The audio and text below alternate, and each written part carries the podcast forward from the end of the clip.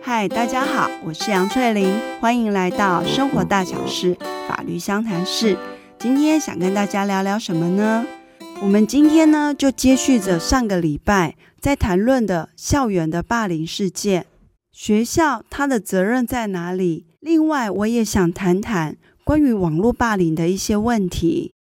第一个部分是，被霸凌的孩子可不可以跟学校提起国家赔偿呢？我们在前几集里面有去提到说，如果当今天老师对于学生去进行不当管教的时候，在符合一定的要件下，是可以申请国家赔偿的。好，那如果呢，今天的霸凌事件里面，并不是学校的教职员去对于学生做霸凌，而是学生跟学生之间的霸凌事件，那学校可以主张说，我并不是行为人，所以我无需负担任何的国家赔偿责任。这个说法呢，是不成立的。因为呢，当学校要去负担国家赔偿责任的时候，除了有积极作为，比如说体罚学生，另外一个就是你明明是有作为义务，你却不去做的时候，那你就要为你这一种你不去做的行为去负担国家赔偿责任。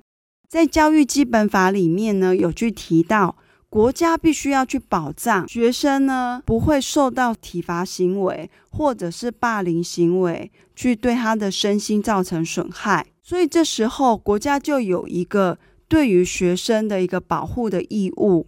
所以呢，今天学校如果说已经知道了有霸凌事件，但是他却不去处理。后续呢，可能造成被霸凌者更多的一些身体或者是心灵上损害的发生。这种情形呢，就像有时候我们会在电视新闻里面去看到的说，有学生他可能出来反映说，他已经有反映了霸凌事件，可是学校却不去处理，本是太平，当成没有发生。那这时候学校的这种不作为，就有可能要去承担国家赔偿责任。那如果呢，今天学校跟你说他没有去处理这个霸凌事件，是因为他从头到尾都并不知道。那今天学校可不可以主张说他是因为不知道，所以就没有处理、没有作为，免除他的一个赔偿责任呢？那我们这时候就要去看哦，今天学校的不知情这件事情。是他有疏失，还是说霸凌者真的厉害到说做到让学校根本觉察不到这件事情？那要怎么样来做区别呢？因为作为一个学校的老师，他其实跟学生之间一定会有一些，不管是在上课上，或者是课堂以外，都会有一些交流跟互动。那通常呢，被霸凌的孩子，即便那个霸凌发生的地点是在校园以外，可是其实被霸凌的人身心都会受到很大的一个伤害，可能呢，他的表现就会跟平常是不太一样的。更严重的话，可能会有拒学现象，甚至可能因此而引发一些其他的身心上的一些疾病，比如说忧郁啊、躁郁等等。那作为老师呢，他理论上是会去介入、关心、去了解，说学生会发生这样的一个状况背后的原因是什么。那如果今天是因为霸凌所引起的，就会查得出来嘛，就可以进行后续的处理。那如果老师应该要做这些而不去做的话，那这时候老师就不能够以他因为不知情。所以才没有处理这个霸凌事件，因而无需对于学生负所谓的赔偿责任。当然，在这边要做的一个说明是说，我们也不是要求老师一定要全知全能，适用的标准呢，是在教育现场里面会去关心跟了解的程度在哪边，作为一个判断的基准。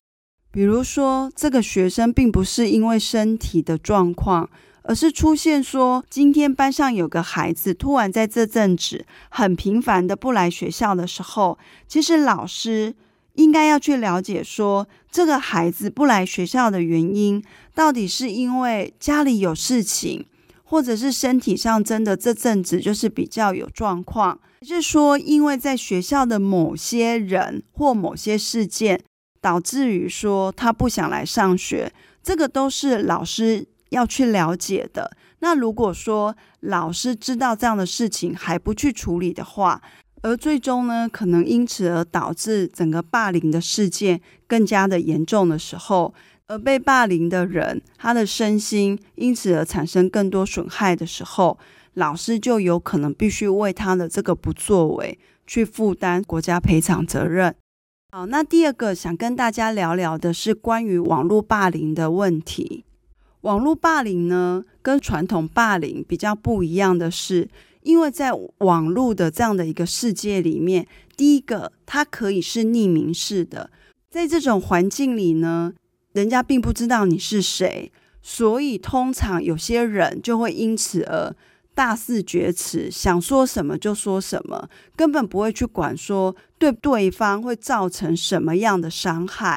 以及呢，网络世界是无远佛界，你随便一个按键按下去，转分享这些东西，就不是只有单纯的可能是你周遭的朋友知道，而是可能远在千里之外，或者是地球上的另外一端的人都会知道这件事情。那他对于被霸凌者所造成的身心上的伤害，是会远胜过于传统的霸凌更多的。我在前几集里面其实就有谈到说，你今天在网络上发言，一些出于情绪性的谩骂，或者是不实的一些谣言上的散布，有可能是成立公然侮辱罪，或者是加重诽谤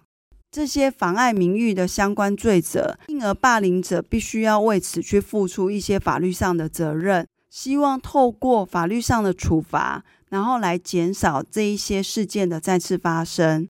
但是有没有可能，就是让这些霸凌者，或者是那些潜在可能成为霸凌的人，可以从被霸凌者可能遭受什么样的伤害，然后回头来看看自己到底要不要去做出霸凌的行为？之前曾经看过一个影片，他找了三个人，用很简短的五分钟做自我介绍。三个人里呢，从外观来看，一个是全身刺青，另外一个是穿得非常的性感，第三个呢是穿就是日本的那种 cosplay 的打扮。然后在下面的一群听众呢，他就是听完这五分钟的自我介绍，以及他看到的那个形象，这些观众呢就是在电脑上打下对于这三个主角评语。那你就很快的会去看到哦，那些评语就是认为说看起来好可怕哦，真的这么性感，然后又说什么工作到很晚，我想应该是做特种行业的吧，玩 cosplay 应该是奇怪的人吧，诸如这些种种负面的讯息，其实十则里面可能就占了七八则，是呢。当节目在请这三位主角再讲多一点关于他们自身的介绍的时候，其实就会发现，原来主角的真实身份和观众的落差是很大的。满身刺青的人呢，他是一个爱护动物、很有爱心的刺青师傅；那个穿着很性感，一直到凌晨才会下班的人。是一个上大夜班，但是喜欢就是穿漂亮的衣服来疏解她的压力。而那个喜欢 cosplay 的女性，其实是一个非常有爱心的国小老师。她也会利用她喜欢 cosplay 这样的一个兴趣，把它结合在教学里面。那学生本身也很喜欢，但是呢，观众却因为之前的那些。短短的五分钟自我介绍，以及当下第一个就是看到的外在的形象，那些直观然后很直接的评语，其实都深深的伤害了三位主角。如果今天呢，你对于某些人或某些事非常的不爽，你很想要发表你的高见，那你先把你想要发表的东西，把这些寄给你自己，两三分钟后。你再打开来看，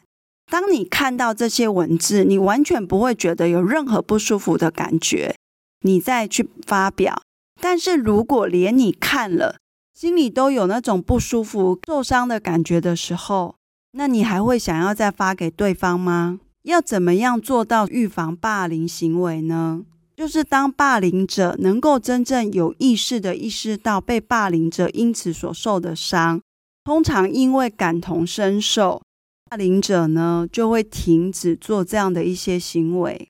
所以今天的 podcast 主要就是讲两个部分，一个是如果说学校方或者是老师明明应该要保护学生不被霸凌的。他却因为不作为而造成学生受到更大的损害的时候，是有可能要去负担国家赔偿责任的。第二个呢，就是谈到在网络霸凌里面，要知道网络霸凌，因为它传得快、传得远、传得久，而所造成的伤害是比传统霸凌还要来得深的。如果今天霸凌者能够对于被霸凌者的心情感同身受的话，让霸凌者停止这个霸凌行为的几率会是比较高的。最后还是很想跟大家说，网络作为要更加谨言慎行。那我们今天的 podcast 就到这边结束喽，下次再见，拜拜。嗯嗯嗯嗯